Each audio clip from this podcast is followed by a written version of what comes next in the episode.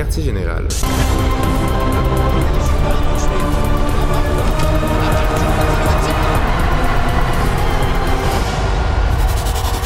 Une division de surlebanc.ca.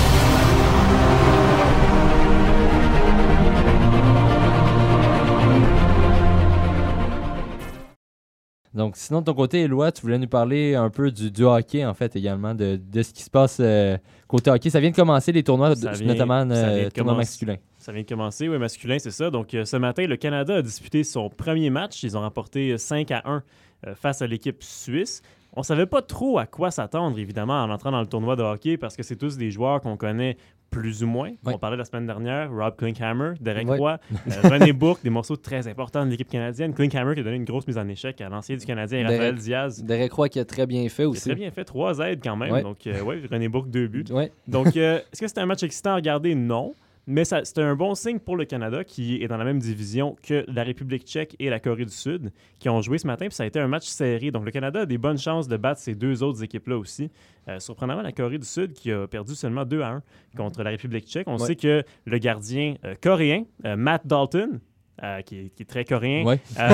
mais c'est lui le gardien pour l'équipe quand même a fait un très bon travail, donc ça pourrait causer des surprises. On se souvient du gardien letton Kristers Gudlevskis qui avait fait un excellent travail en 2014. Ouais. Donc ça pourrait faire la même chose un peu, puis euh, peut-être donner même une victoire à la Corée du Sud devant leurs partisans.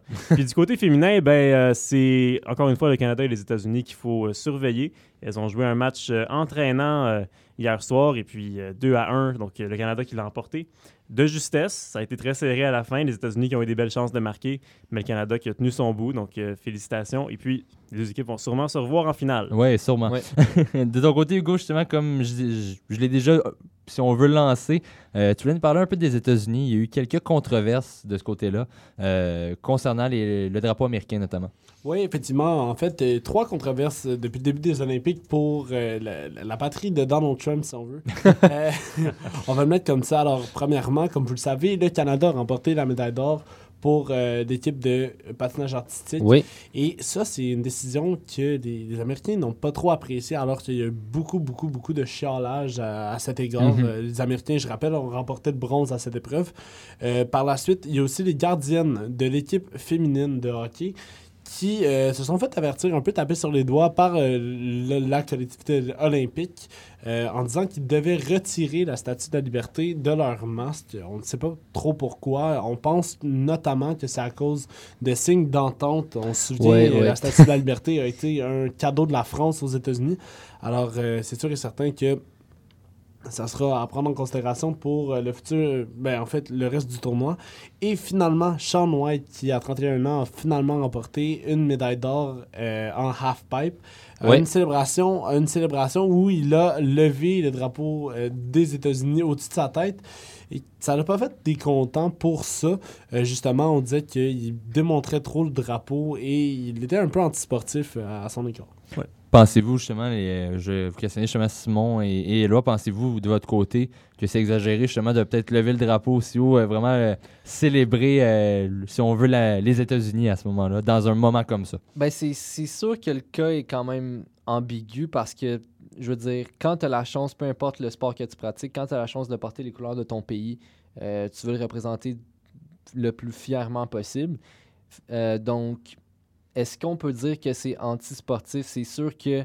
euh, est-ce que la célébration n'était pas exagérée? Euh, encore là, j'ai pas eu la chance de voir justement euh, quelle est l'importance, disons, du geste qu'il a accordé en, faisant ça. Mais c'est sûr que, comme je disais, quand tu veux représenter ta patrie, tu es fier de, ramener quelque chose, je dirais, à la maison. Donc, je pense pas qu'on peut. Je pense pas qu'on peut le blâmer nécessairement pour ça, mais tout dépendant de l'intention qu'il y avait derrière. Et ben, c'est, j'imagine que c'est très difficile de, de voir justement à quoi il pensait quand, quand il a posé le geste. Ben écoute, de mon côté, je suis un peu tanné parce qu'à chaque Jeux olympiques, on dirait qu'on parle de situations où des athlètes américains se placent euh, dans des situations où euh, ils paraissent mal. Mhm. Comme par, exemple, l'équipe de gymnastique, je me souviens à Rio, euh, qui célébrait toutes ces, ces manœuvres, puis tout ça, alors que les autres pays euh, se serraient la main calmement, des choses comme ça. C'est souvent associé donc à l'équipe américaine olympique qui ont comme un peu trop de fierté, je dirais. Il faudrait qu'ils soient un peu plus donc un peu plus calmes peut-être, puis qui laissent leur place aux autres pays aussi. Parce que souvent, les Olympiques, euh, comme bien des choses internationales, c'est vraiment tourné vers les États-Unis. Puis euh, c'est une attitude qui est très américaine, on va se le dire, mais euh, que, que Sean White a démontré euh, l'autre jour également. Puis je pense que à un moment donné, quand tu es champion, il faut que act like you've been there. Donc il faut que tu agisses Mhm, comme si tu avais déjà fait ça, puis que tu passes à autre chose à un moment donné. Et parlant en fait des, des États-Unis, ils ne connaissent pas non plus une, euh, des Jeux Olympiques incroyables. Quand même une belle récolte par contre de, de 5 médailles d'or. en- C'est ils incroyable. sont- Ils sont à cinquième place en France. Oui, exactement. Donc, évidemment, tout dépendant si on regarde le classement, point de vue méda- nombre de médailles ou médailles Ouais. d'or. En effet, côté médaille d'or, donc égalité en cinquième place euh, de ce côté-ci. Sinon, de, vo- de votre côté, les gars, le moment peut-être que vous retenez de cette première semaine-là, le- si on veut le fait marquant, la belle, la belle histoire que vous Ouais. avez. Ben, ça- ça- moi, pour moi, c'est euh, Laurie Blouin. Euh, Ouais. donc en snowboard, qui a fait un très très bon travail. Puis je regardais ça, puis tout le monde tombait. C'était euh, une journée très venteuse à Pyeongchang. Il y en a eu beaucoup euh, des journées comme ça, malheureusement, euh, pour l'instant. Puis le parcours avait l'air trop difficile pour la plupart des athlètes. Là. Ça tombait comme des mouches à gauche et à droite. Puis Laurie Blouin, qui, avait, qui était tombée elle-même dans sa première tentative sur le parcours, ben, elle a fait une, une superbe performance dans son deuxième essai. Puis elle a réussi à aller chercher donc euh, un score de 76,33 qui a été suffisant pour passer devant la Finlandaise puis amener une médaille d'argent au Canada, ce qui a été surprenant pour tout le monde. Il ne faut pas oublier non plus que Blouin était parti en civière euh, lors de l'entraînement la semaine précédente. Bon, on ne savait même pas si elle allait être en mesure de compétitionner. Donc euh, on avait, ouais c'est ça, on avait craint le pire. Puis ouais. Alors donc c'est l'américaine qui a gagné, mais quand même Blouin deuxième, puis ça a été un moment très important.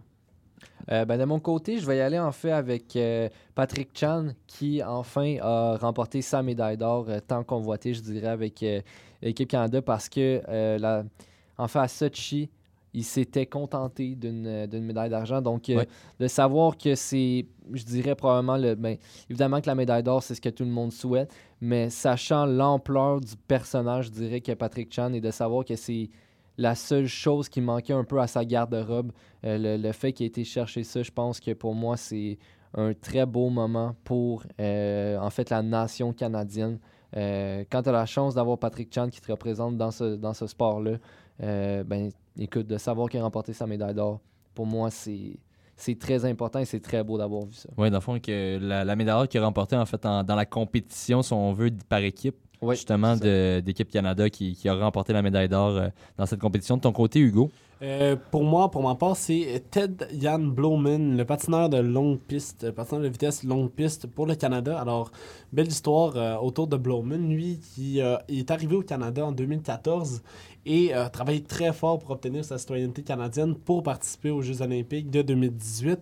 Et en ayant fait ça, ben, les gars, il y a eu une médaille d'or aux 10 000 mètres et une médaille d'argent, je crois que c'est aux 4 000 mètres. Alors, euh, si on prend tout ça en considération, c'est sûr que c'est une belle histoire pour Tadian Blomen qui arrive dans un nouveau pays, qui a une très grande fi- fierté. Et rappelons-nous que son pays d'origine, les Pays-Bas, sont très forts en longue piste. Alors, de pouvoir les battre dans un, dans un nouvel uniforme, si vous C'est un peu une Ben, revanche. C'est ça, exact, c'est un peu Et une les. Pays-Bas qui sont tout simplement très bien placés actuellement au classement général des Oui. médailles. Donc, euh, Absolument. Alors, euh, en prenant, c'est sûr qu'on on sait, on considère le tout. C'est super beau pour euh, Tadian Blomen qui offre des super belles performances jusqu'à présent. Ouais, et je dirais une autre belle performance qu'il y a eu en fait depuis le début des Jeux, c'est l'équipe. En fait, c'est en double en luge. En Oui, fait, qu'on a eu un vrai, beau oui. résultat. Médaille d'argent pour le Canada. Je crois que là, tu voulais peut-être justement parler un peu de luge euh, avec nous aujourd'hui. Parler de luge, oui, c'était le, le- le relais euh, ce matin. Ouais. Euh, Pour ce matin ici, évidemment. Donc, on parle du soir à Pyeongchang. Mais, euh, donc, oui, la luge qui a fait vraiment qui a surpris. Euh, parce qu'il restait encore d'autres équipes après. Il y avait l'Autriche euh, puis l'Allemagne. Mais l'Allemagne qui sont on a très réussi- forts d'ailleurs en luge On a actuellement. réussi à battre l'Autriche. Donc, euh, oui, l'Allemagne qui, a- qui a gagné, évidemment. Je pense que ça ne faisait pas de doute. Mais donc, le Canada, quand même, deuxième ce matin. Puis Alex Goff, qui avait été troisième la veille chez les femmes euh, par quelques millièmes de seconde, encore une fois. Donc, on est allé chercher deux médailles en luge, ce qui a été très euh, surprenant pour tous les observateurs, j'ai bien l'impression. Sinon, euh, également du côté, exemple du ski acrobatique, on parle peut-être un peu moins de sa médaille d'or parce qu'on s'en attendait. Par contre, c'était la seule chose qui manquait au palmarès de Michael Kingsbury. Oui. Une médaille d'or olympique. Donc, lui, il avait fini deuxième derrière Alexandre Bilodeau euh, euh, à Sochi en 2014. Donc, c'est un bel accomplissement euh, pour le bosseur qui est même surnommé bon, le, le roi des bosses. Oui. Euh, Donc, c'est c'est un bel accomplissement. Du côté, exemple des, des filles, euh, on en avait parlé un peu la semaine dernière, justement, que ça serait difficile pour les Dufour La Pointe de répéter leurs exploits. Ben là, il y a Justine. Justine Ouais, a quand même eu une médaille, exactement, mais une médaille d'argent. Euh, c'est sûr, on- à ce moment-là, si on fait un constat par rapport à Sochi, on vient de perdre une médaille, si on veut une Ouais. médaille d'or. Oui, euh, effectivement. de ce Ben côté-là, qui est la française Perrine Lafont. Donc, je suis, je suis très fier de le dire. C'était ma petite prédiction euh, personnelle, donc qui l'a emporté également.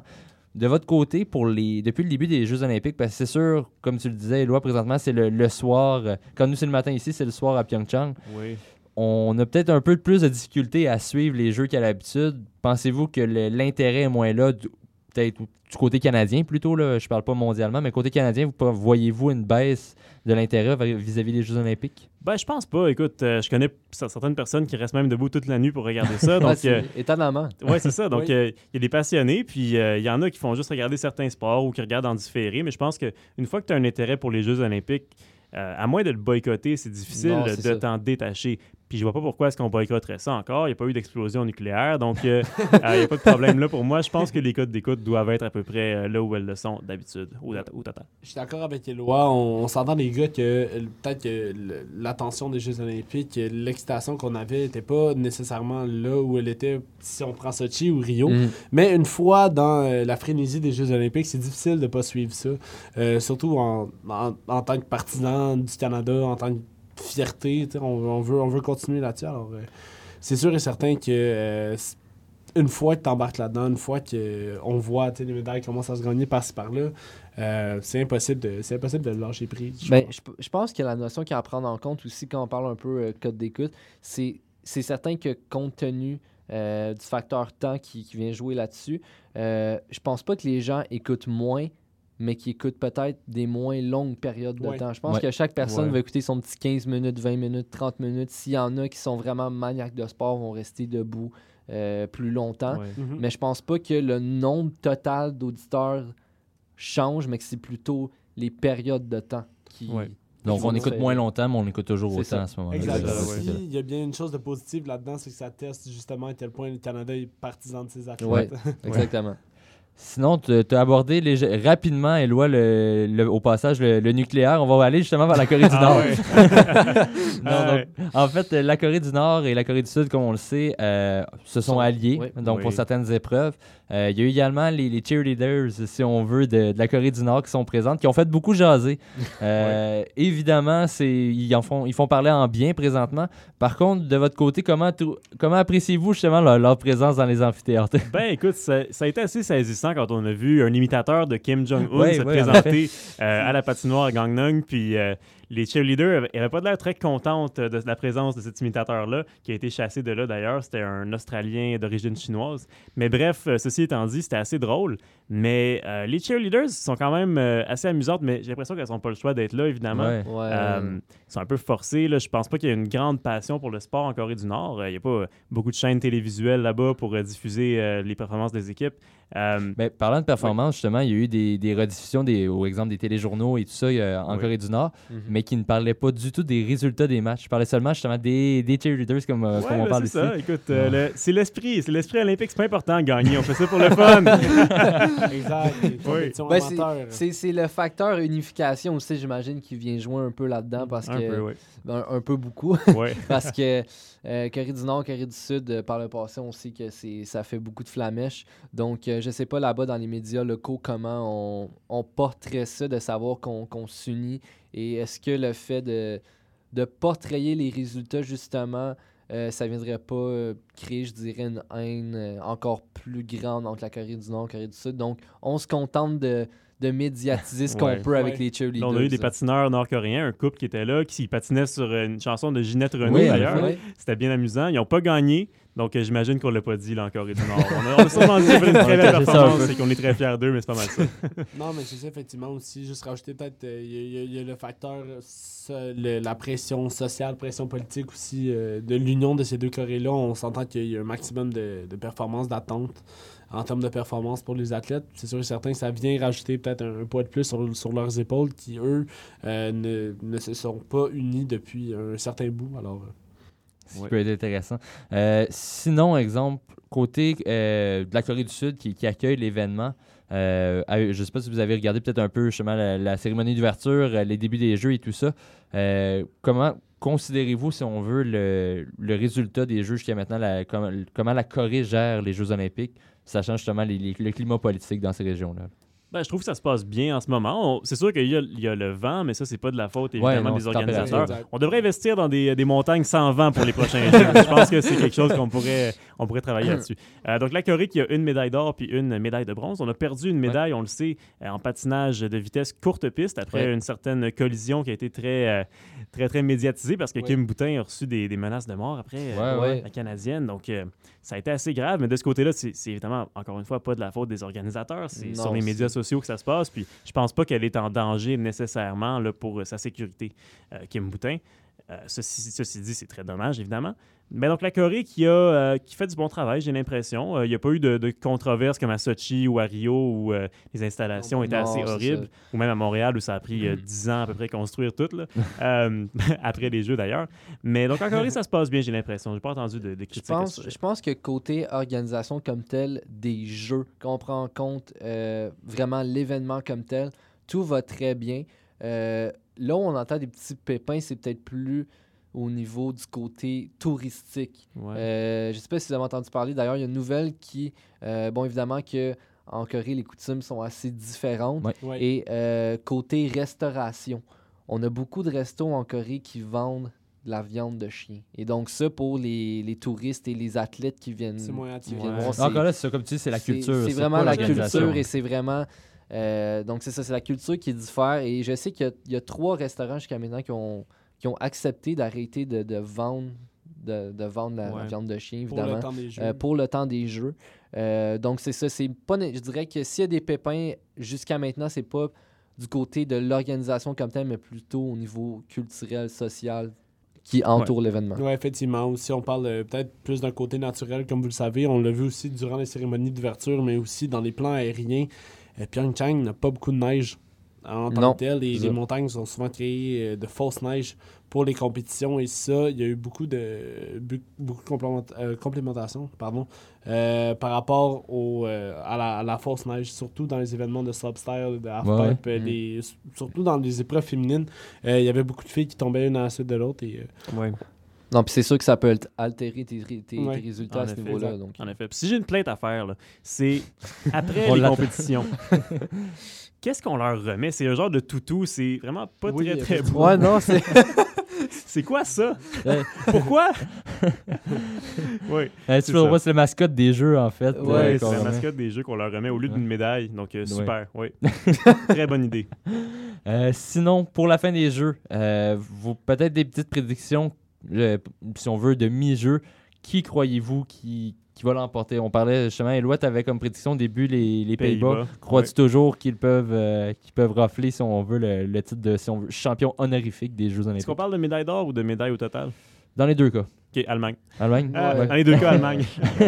il y en a déjà 17, ils ont 9 médailles Ouais, d'or en ouais. ce moment, donc euh, il n'y a pas grand-chose qui peut les arrêter, j'ai l'impression. là. Euh, ben, ils sont derrière la Norvège euh, en termes de médailles au total, mais il y a des bonnes disciplines qui restent, donc je pense que l'Allemagne va pouvoir faire le travail. De votre côté, les gars? Euh, écoute, moi je trouve que la Norvège est très prometteuse aussi, mais encore une fois, comme Éloi l'a dit, l'Allemagne est très complet, beaucoup de médailles d'or. On voit vraiment qu'ils essaient de s'imposer dans ces Jeux olympiques. Mais il faut pas oublier la Norvège qui a été championne à Sochi, alors euh, euh, on, on, va, voir ce qu'ils vont faire pour la deuxième moitié, excusez. De mon côté, euh, je dirais qu'une fois que le tempo est lancé, surtout dans un événement mondial comme les Jeux olympiques, c'est dur de renverser la vapeur de manière notable pour qu'une nation qui, est, disons, en cinquième place puisse se retrouver euh, simplement dans le top 2 ou 3. Donc, euh, je vais aller comme, euh, comme vous, les gars, de votre côté. Je vais aller avec euh, l'Allemagne et, et la Norvège. Selon moi, le combat va vraiment se, se passer entre ces deux nations-là. Mais, comme se dit Éloi, certainement que l'Allemagne est en avance de manière assez convaincante dans le moment, mais je crois pas qu'il faut éliminer la Norvège de, de ce côté-là. Oui, en effet, moi, justement, mon, mon choix irait du côté de la Norvège pour les raisons qu'il reste encore beaucoup d'épreuves de ski de fond. Donc, euh, à disputer, on sait que c'est la force, euh, justement, de, de la Norvège. Donc, encore beaucoup de médailles possibles. Évidemment, si c'est au niveau des médailles d'or, l'Allemagne a déjà une avance de trois médailles d'or. Rendu à cette étape-ci, c'est quand même difficile de remonter, justement, un, un écart comme ça. Mais on ne sait jamais, on verra d'ici la fin des Jeux. Donc, peut-être que la Norvège peut surprendre. Et également, surprenamment, peut-être aucune médaille d'or en ce moment pour les athlètes olympiques russes. Donc, Ouais, euh, vrai. ils n'étaient pas tous dopés, ils n'ont pas tous été bannis, mais on n'a quand même aucune médaille d'or. Et puis on a perdu au hockey avant hier. euh, Ouais. Donc assez surprennemment. Ouais. Alors, euh, on ne sait pas trop ce qui se passe. donc on a. Et seulement de cinq médailles, médailles au total. On a une d'argent puis quatre de bronze seulement. Donc euh, les athlètes olympiques russes qui sont pas vraiment euh, à la performance habituelle de ce qu'on appelait auparavant euh, la Russie. J'aimerais Méconnaissable. apporter euh, une petite correction, les gars. Tantôt, j'ai dit que c'était la Norvège. La Norvège, pardon, mais c'est la Russie qui a remporté euh, Ouais, les Jeux ouais. Olympiques Ouais. à Sochi. La Norvège a terminé deuxième, alors, euh, pour créer un nouvel argument, juste dire peut-être que ça serait le fun que la Norvège soit ouais, pour une fois. et Ouais, c'est essaye de prouver qu'ils sont un pays nordique très fort. Ouais, parce que la Russie, évidemment, n'existe plus au niveau olympique Exact. en ce moment. exact. Donc, merci les gars. C'était très apprécié comme émission, justement, pour, euh, pour cette émission euh, en plein Jeux Olympiques. Donc, euh, la semaine prochaine, on vous revient euh, avec, si on veut, notre, notre bilan olympique. Donc, on va pouvoir justement discuter de cette deuxième semaine et euh, du résultat final. Donc, peut-être justement que ce soit la Norvège, l'Allemagne ou peut-être même les Pays-Bas, Éloi. Donc, le on- Canada. Oui, le Canada. Donc, euh, on va espérer. Merci à vous, les gars, pour euh, cette émission. Merci à vous d'avoir écouté euh, le podcast au quartier général. On se retrouve la semaine prochaine pour un autre épisode avec vous. À bientôt.